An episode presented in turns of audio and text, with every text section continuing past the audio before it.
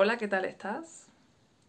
Hay una frase de Sigmund Freud que siempre me ha llamado la atención, pero hasta hace unos pocos años no caí en la cuenta de la verdad tan profunda que entraña. La frase dice algo así como antes de diagnosticarte a ti mismo de depresión o baja autoestima, asegúrate de no estar rodeado de idiotas.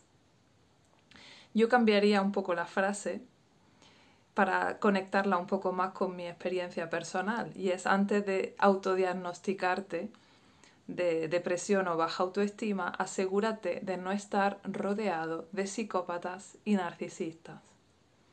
Para mí entender lo que significa el trastorno narcisista de personalidad y la personalidad psicopática fue un antes y un después en mi proceso de autoconocimiento, porque muchas de las cuestiones que yo pensaba que eran cosa mía y que yo me juzgaba a mí misma desde ese malestar que sentía, en realidad eran mecanismos de defensa ante personas que estaban manipulándome, que estaban ejerciendo una manipulación emocional encubierta que yo no podía detectar.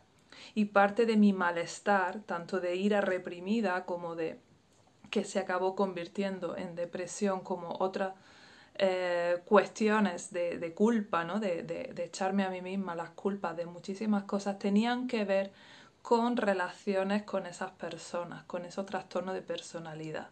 Y el descubrirlos, el detectarlos, el saber cómo se comportan, el saber cuáles son sus artimañas, ha sido para mí esencial para reconectar conmigo misma y para descubrir realmente que esas, muchas partes de esas reacciones que consideramos poco espirituales tienen que ver con una protección, con una defensa muy importante de tu propio instinto, de tu propio mamífero interno. Por eso creo que es necesario hablar de este tema, no es un tema habitual eh, y a mí me costó, me costó al principio entender que existían eh, dos tipos de personas, yo siempre he tenido la idea, quizá un poco naif, un poco ingenua, de que todo el mundo es bueno. Todo el mundo tiene una esencia de bondad, la esencia del ser humano es la bondad y la maldad viene de la ignorancia del ser humano, viene de, no ser consciente de las cosas. Y eso sigo creyendo que, que es cierto. Muchos de los comportamientos que tachamos de malvados tienen que ver en gran parte con esa ignorancia profunda, ignorancia de, pues, de, uno mismo, de, la propia esencia, y están basados en miedos internos, en inseguridades y en traumas. Pero lo que yo no sabía es que había cierto tipo de personas que no tenían empatía, que no eran capaces de empatizar con otros, que tenían desconectadas ciertas habilidades emocionales. E incluso esto puede medirse a nivel cerebral. Yo tenía la idea de los psicópatas que se tiene de las películas, ¿no? de esos asesinos en serie que son capaces de descuartizar a, personas ¿no? después de haberlas conocido. Pero existe un tipo de psicópata que, que es el, el, que abunda más, es decir, el psicópata asesino es un porcentaje muy pequeño, pero la mayoría de los psicópatas son psicópatas integrados, son personas cuyo comportamiento parece muy normal, están insertados en la sociedad de una forma muy normal, no se les reconoce, pero tienen una forma de eh, comportamiento que está conectada a su falta de conexión emocional. Es decir, el psicópata no siente emociones de empatía, no siente emociones como la culpa y por tanto son personas que no se pueden relacionar desde el amor, digamos, desde la afinidad, desde la simpatía, sino que son personas que se relacionan exclusivamente desde el poder. Se relacionan contigo para ver qué pueden sacar de ti. Si la relación contigo les beneficia, si tú les aportas un suministro, que puede ser económico, energético, de atención, de cariño, entonces van a estar contigo. Cuando tú ya no les proporcionas ese suministro, entonces se van a buscar a otra persona. Entonces, entender que existían seres humanos que no sienten ese tipo de emociones para mí fue un gran, un gran trauma, un gran shock de decir, no, no es posible.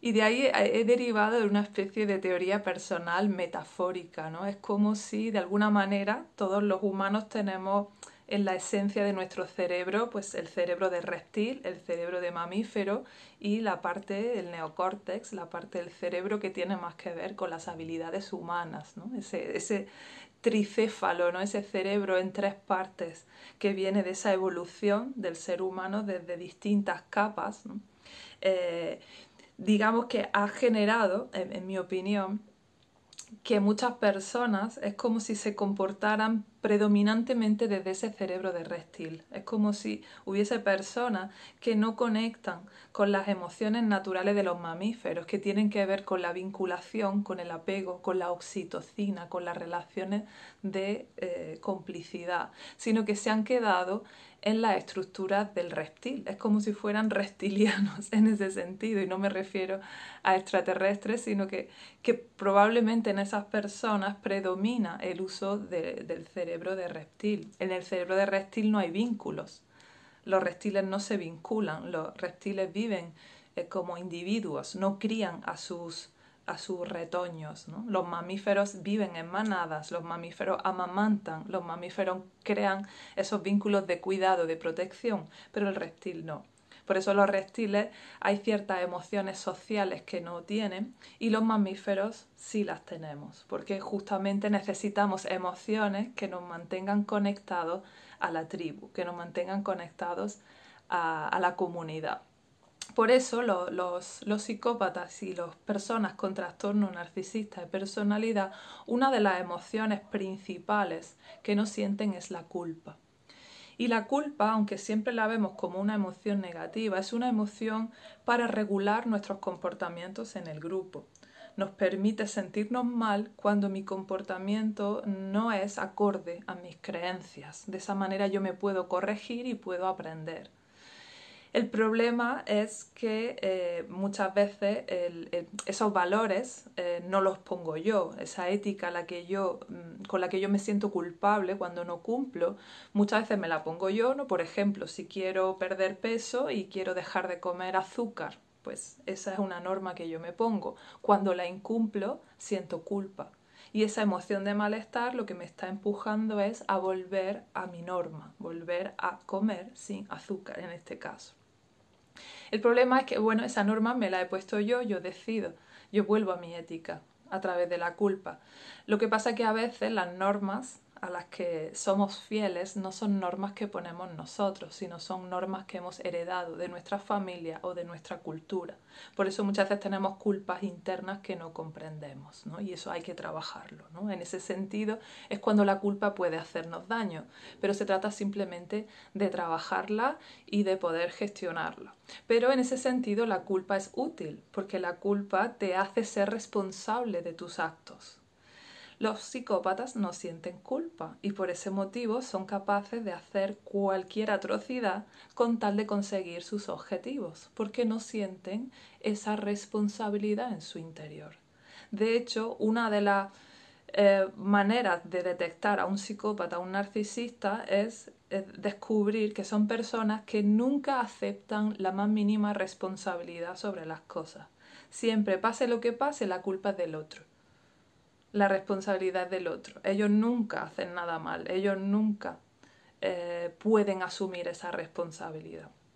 Por eso son capaces de hacer cualquier tropelía. En ese sentido, eh, es importante detectar a esas personas, porque si ellos no se hacen responsables de sus acciones, si ellos van a intentar culpabilizar siempre a los otros, y se rodean de personas empáticas, se rodean de personas que sí que experimentan culpa, esas personas van a tender a asumir la culpa y en ese sentido ya se hacen sumisas del psicópata, sumisas del narcisista. Por eso son personas tan peligrosas, porque a través de su comportamiento o de su palabra pueden hacerte sentirte culpable y de esa manera mantenerte sometida a sus caprichos, a sus necesidades. Entonces esa es una de las cuestiones importantes de los psicópatas y de los narcisistas. No sienten culpa y no sienten empatía.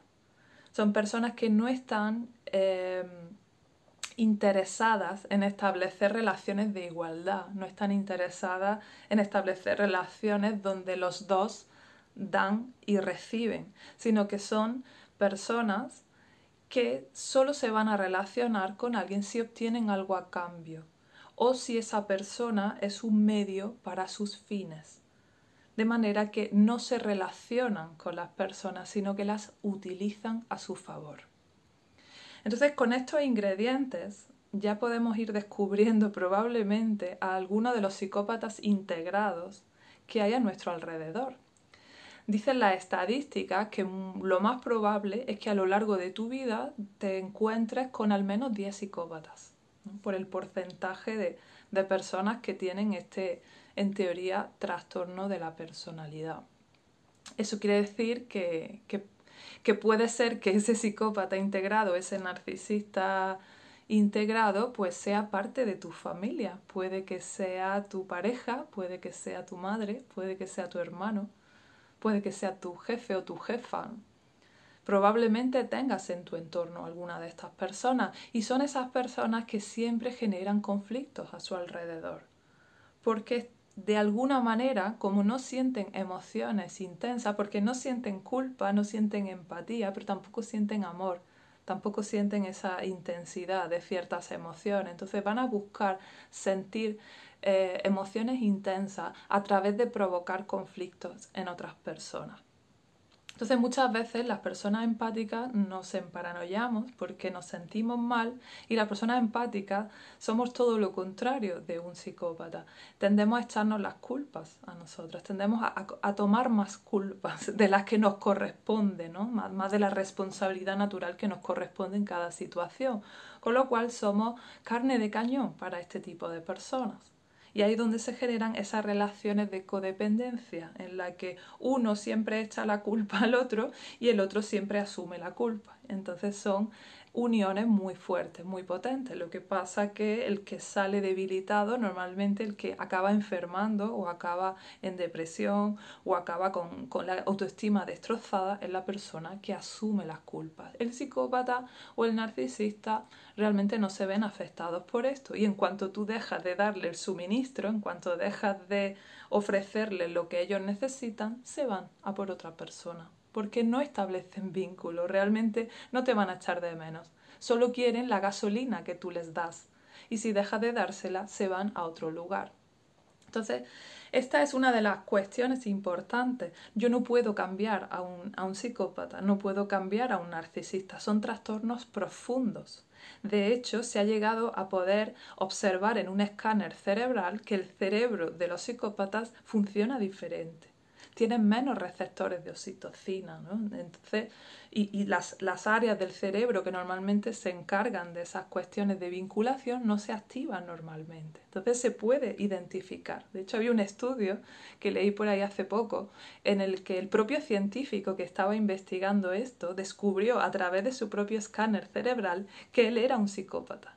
Y él nunca se había dado cuenta porque su comportamiento era bastante normal, había sido más o menos bien educado y no había descubierto que en realidad él nunca había sentido afecto por nadie, nunca había sentido ciertas cuestiones, incluso por sus propios hijos. Es escalofriante leer en la entrevista cómo él habla de sus hijos como si fueran juguetes, no, no los aprecia o no, no siente esa emoción profunda ¿no? que se espera de un padre hacia su hijo. Entonces es muy probable que el propio psicópata ni siquiera sepa que es un psicópata, porque no es algo que, que, que si tiene un comportamiento y una educación más o menos dentro de las leyes acorde al sistema, pues probablemente no se observe. Pero los que normalmente se dan cuenta son las víctimas del narcisista o el psicópata, porque son las que empezamos a tener síntomas y empezamos a sufrir cuando nos relacionamos con ellos.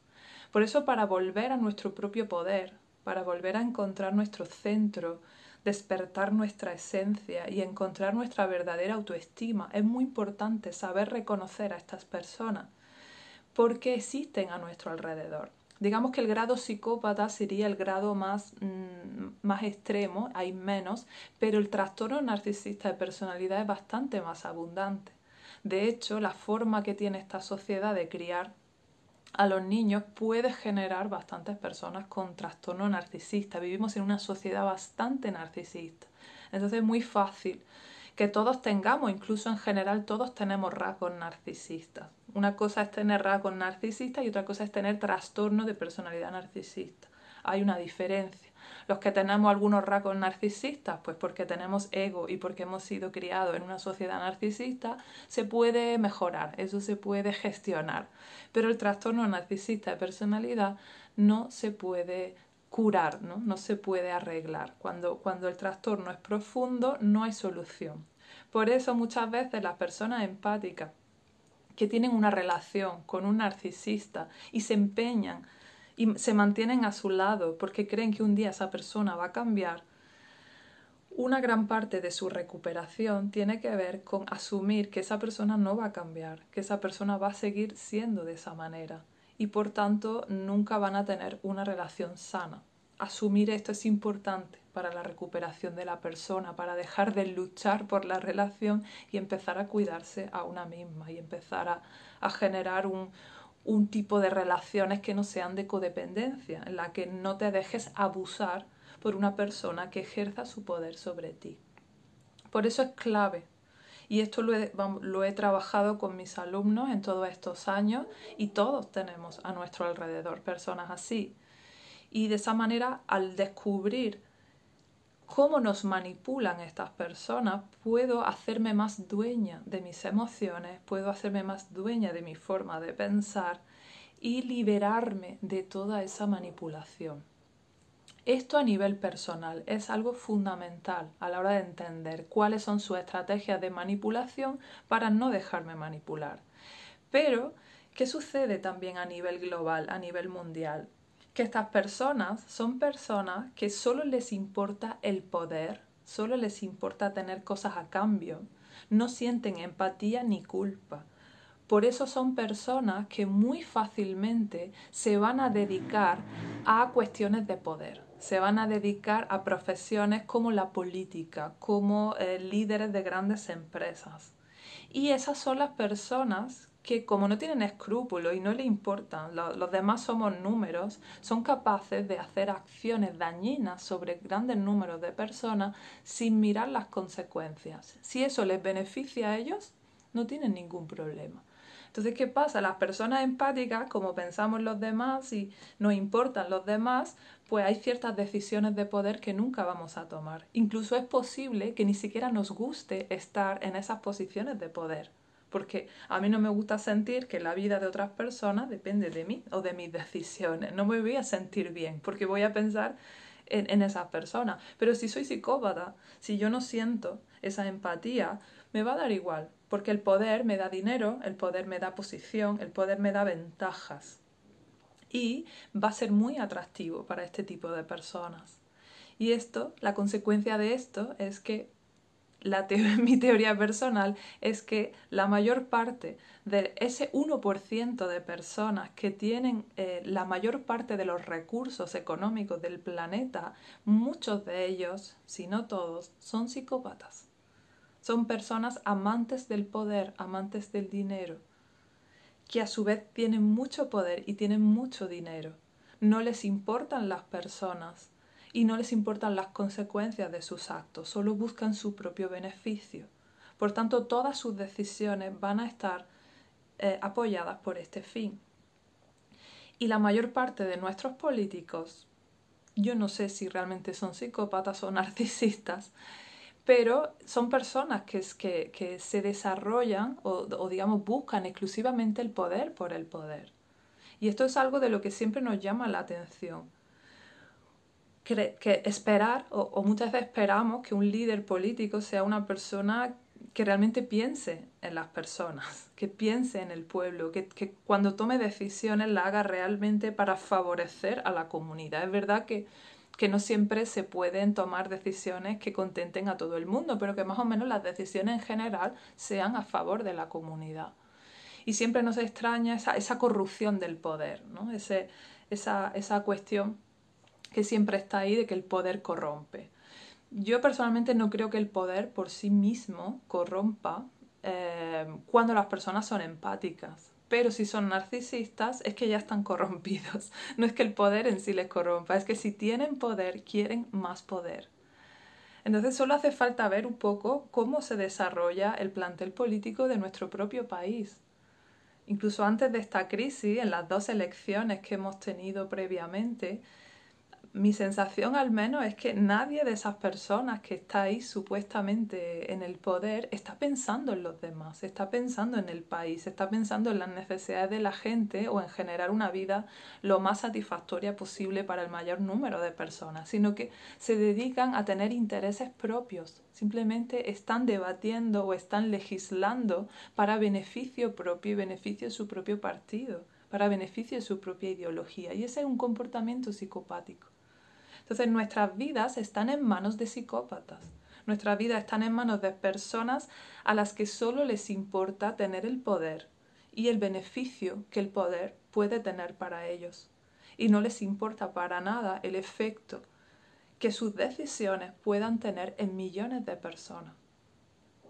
Para mí esta es la realidad, asumir que desde ahí arriba nadie va a cuidar por mí, nadie va a velar por mis intereses, nadie va a velar por mi salud.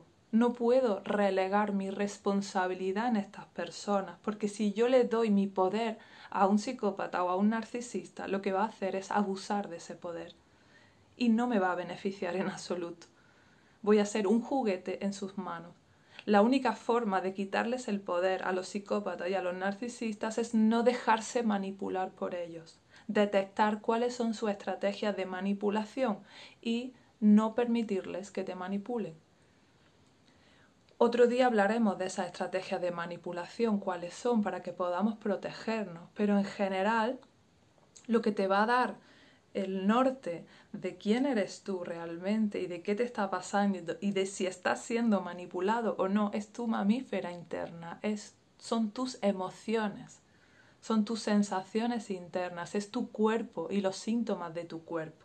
Tu cuerpo es sensible y cuando se ve en una situación de injusticia, tu cuerpo va a reaccionar con ansiedad, con estrés, con depresión, con un montón de cosas.